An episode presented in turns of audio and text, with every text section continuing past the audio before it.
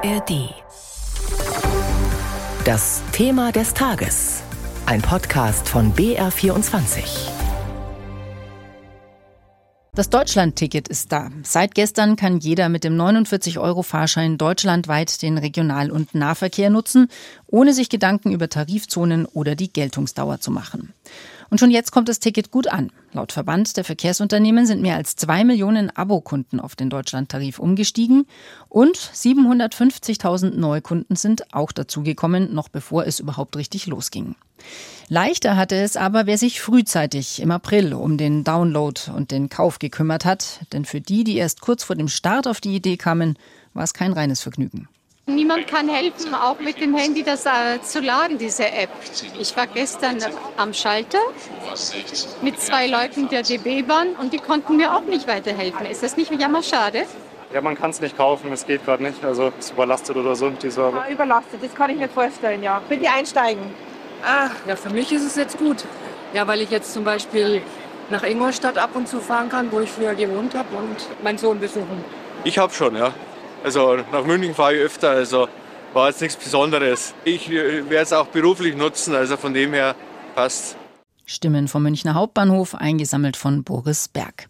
Preis und Gültigkeit sind einheitlich beim Deutschland-Ticket. 49 Euro im Monat als Abonnement, monatlich kündbar. Aber Unterschiede gibt es von Bundesland zu Bundesland, vor allem bei den Ermäßigungen. Christoph Tietz erklärt, welche Regelungen es gibt.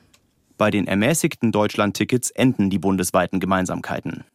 Manche Bundesländer rabattieren schon jetzt für Schüler und Studenten, andere für Auszubildende und FSJler, wieder andere obendrein für bedürftige Menschen. Wer in Bayern wohnt, für den gibt es im Startmonat Mai und den Sommer über keinen Rabatt. Die Staatsregierung hat sich gegen ein Sozialticket ausgesprochen. Das sei ohne mehr Geld vom Bund finanziell nicht darstellbar, teilte das Verkehrsministerium der Süddeutschen Zeitung mit. Hessen und Hamburg allerdings bieten solche Sozialdeutschland-Tickets seit gestern an.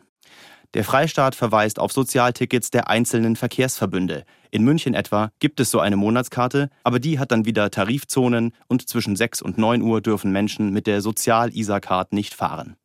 Das verbilligte Deutschlandticket für Azubis, Studierende und Schüler kommt in Bayern erst im September, zum nächsten Schul-, Lehr- und Unijahr.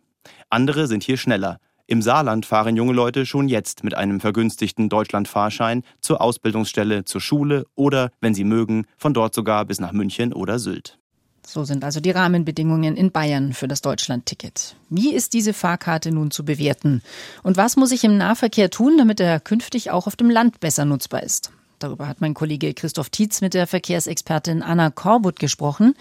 Sie war erst Managerin bei der Deutschen Bahn, dann Leiterin der Unternehmensentwicklung bei der österreichischen Bahn ÖBB und seit zwei Jahren ist sie für Deutschlands zweitgrößte Metropole Hamburg Chefin der dortigen Verkehrsbetriebe. Als Leiterin der Verkehrsbetriebe in der Millionenstadt Hamburg im Dezember haben Sie Schlagzeilen gemacht und zwar mit Ihrer Kritik am Startzeitpunkt des Deutschlandtickets. Sie wollten gern den 1. Januar und jetzt ist es der Mai geworden. Was hat Sie und was hat uns denn so lange aufgehalten? Das waren am Ende des Tages die bundesweiten Verhandlungen und die Einigung, insbesondere was die Finanzierungs- oder Ausfinanzierungsaspekte des Deutschlandtickets angegangen sind. Das ist ja ein vollkommen neues Unterfangen gewesen. Sie müssen wissen, dass ÖPNV, also die klassische Nahverkehrsleistung, eigentlich Ländersache ist. Und das ist jetzt erstmalig in der Geschichte Deutschlands, dass sich dann 16 Bundesländer und Bund einigen mussten auf ein gemeinsames Verfahren. Und das dauert halt, bis sie dann die 16 Länder untereinander, also sag mal, vereinigt bekommen und dann auch noch der Bund das absegnet. Nun haben wir das Ticket, ja. Ist es denn aus Ihrer Sicht ein großer Wurf geworden? Also aus meiner Sicht total. Wenn man überlegt, wo man herkommt und wenn man das auch dann im europäischen Vergleich sieht, hat es Deutschland jetzt auch endlich geschafft, ein einheitliches Ticket, ja, einen einheitlichen Tarif in Gang zu bringen. Erstmals nur für den ÖPNV. Ich hoffe, dass wir auch irgendwann mal darüber sprechen werden, auch die Fernverkehrsleistungen inkludieren zu können. Aber für den ersten Schritt ist das ein gigantischer Fortschritt.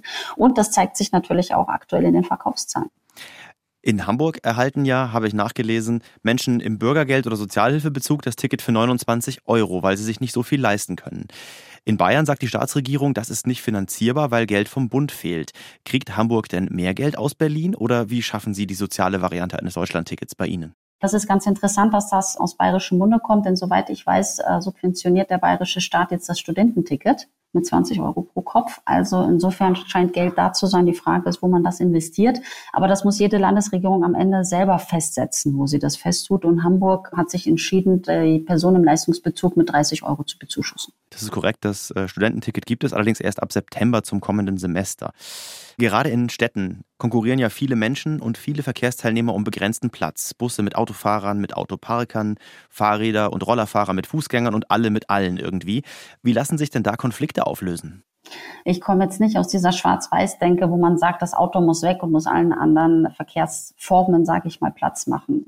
Wir müssen halt in Städten wirklich darauf schauen, was uns primär an welchen Stellen warum wichtig ist. Und ich glaube, dass dieses Gemeinsame, ja, wo jeder sich ein bisschen zurücknehmen muss, noch nicht zur Gänze gelebt wird, sondern dass das immer eine Diskussion ist. Man nimmt den Platz und irgendjemand fühlt sich benachteiligt. Und ich glaube, da gibt es stadtentwicklungstechnisch noch ganz großen Nachholbedarf. Was wären denn Wege, um diese Konflikte, um die abzubauen? Sie sagen, jeder muss sich ein bisschen zurücknehmen. Das alleine würde schon reichen? Ja, ich fange mal so an. Deutschland ist am Ende des Tages ein autozentriertes Land von seiner Historie her. Und die Städte sind auch dementsprechend gebaut worden. So, wenn man jetzt anderen Verkehrsträgern auch Raum bieten möchte, sei es jetzt Fahrrad, Scooter, Fußgänger, darf man nicht vergessen, ja, oder auch alles, was mit ÖPNV zu tun hat, dann wird das in erster Linie erstmal zu Lasten der Autostraßenfläche gehen. So, und das ist natürlich in einer Welt, Deutschland, Autolobby sehr schwierig. Ich glaube, da muss man gemeinsam an den Tisch und natürlich gibt es viele Arten und Wege, wie man das machen kann. Es ist am Ende des Tages eine politische Entscheidung und auch wir setzen uns dafür ein, dass wir mehr Raum haben für unsere Mobilitätsformen, für unsere Busse, ich sage mal das klassische Buslanes, Fahrradlanes, damit der ganze Verkehr geordneter und sicherer ist. Aber sie werden hier immer einen Zielkonflikt fahren. Der Freistaat Bayern ist ein Flächenland und da heißt es jetzt oft in Städten, ja, da kann autofrei funktionieren, aber auf dem Land, da geht es nur mit eigenem Pkw. Wie sehen Sie das? Ich kann das aktuell total nachvollziehen. Also ich bin selber aus dem Land groß geworden. Auch der Hamburger Verkehrsverbund hat ja nicht nur Hamburg, sondern besteht auch aus acht weiteren Landkreisen, die alle sehr ländlich geprägt sind, also ähnlich wie das in Bayern ist. Und da sind die Anbindungen aktuell nicht so, dass Sie, wenn Sie viel reisen müssen, weiß ich zur Arbeit oder zur Schule, dass sie ohne Auto auskommen. Wie kann denn ein Konzept aussehen, in dem man nicht mehr auf den Landbus warten muss, sondern wie kann denn auch öffentlicher Nahverkehr auf dem Land funktionieren, dass Menschen vielleicht eher geneigt sind, ein Auto mal stehen zu lassen? Also da gibt's ja ganz viele Modellversuchsreihen. Das, ne, ich schaue immer gerne nach Frankreich. Die sind ja ganz große Freunde von Sharing. Die sharen alles, was nicht nied- nagelndes ist. Und da bilden sich zum Beispiel Communities, ja, wo Privatpersonen untereinander ihre Autos teilen. Äh, ich kann mir das in Deutschland zum Beispiel überhaupt nicht vorstellen. Ne? Das ist eher so mein Auto, meine Kultur. Also insofern glaube ich, dass wir da hier noch viele Hausaufgaben zu tun haben. Und ich glaube, der erlösende Faktor wird am Ende des Tages sein, wenn man es schafft, die autonomen Kapseln, die dann unterwegs sind, so auszutarieren und in so einer Menge vorhanden zu haben, dass jederzeit wie ein Taxi diese Fahrzeuge für sich buchen und nutzen können. Wir haben uns auch in Hamburg jetzt vorgenommen, bis 2030 bis zu 10.000 autonome Shuttles in den Weg zu bringen. Und wenn man überlegt, 2030 ist ja gefühlt übermorgen, so viel ist das nicht mehr. Ja, um auch faktisch diese ganzen städtischen Randgebiete anzubinden. So. Und wenn uns das gelingt, das ist das hehre Ziel, dann werden sie auch eine Masse haben an Fahrzeugen. Und das ist das, was ich eben meinte, die in der Lage ist, diesen ländlichen Raum auch anzubieten. Die Hamburger Verkehrsmanagerin Anna Korbut im BR24-Thema des Tages. Und auch in Bayern gibt es Modelle, die Mobilität im ländlichen Raum zu stärken. In den Landkreisen Schweinfurt und Kitzingen zum Beispiel startet heute ein neues Projekt. Call Heinz. Fahrgäste können per App oder Hotline buchen, wo sie abgeholt werden wollen, an bestehenden ÖPNV-Haltestellen oder weiteren neu definierten Haltepunkten.